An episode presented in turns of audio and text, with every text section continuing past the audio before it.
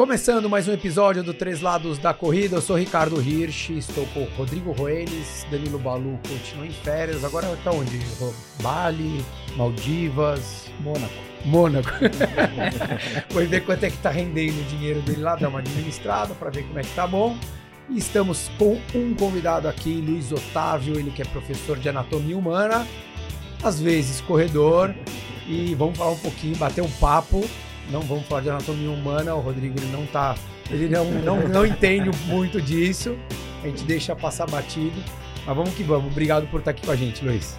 Eu que agradeço vocês aí, os três lados, pelo convite, é um privilégio estar aqui e vamos ver aí na, na conversa aí o que, que vai surgindo aí. Que legal, cara. A gente, você que já é um ouvinte, a gente sempre costuma é, bater esse papo, porque a gente sabe que de fato a vida de todo mundo sempre tem exemplos das mais diversas áreas que ajuda para todo mundo, para a gente, para quem está nos ouvindo.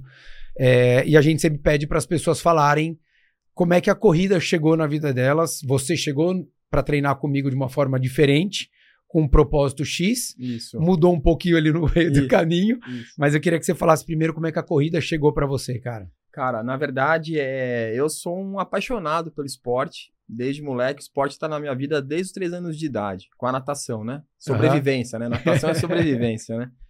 E aí, com sete anos, eu comecei a jogar tênis, fui federado, tênis. Aí, quando você vai ficando cada vez mais velho, né? A coisa vai ficando séria, né? E aí, no tênis tinha a parte física, né? Eu lá treinava lá o... Não era só bater na bolinha. É.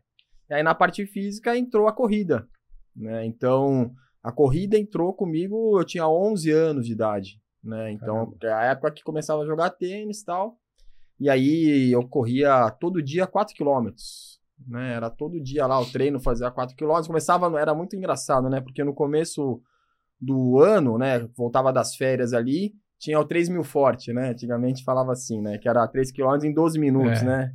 E eu nunca tinha, nunca consegui fazer naquela época, nunca tinha feito, né? Eu, melhor, melhor, melhor tempo era 12,48, né? Com 13,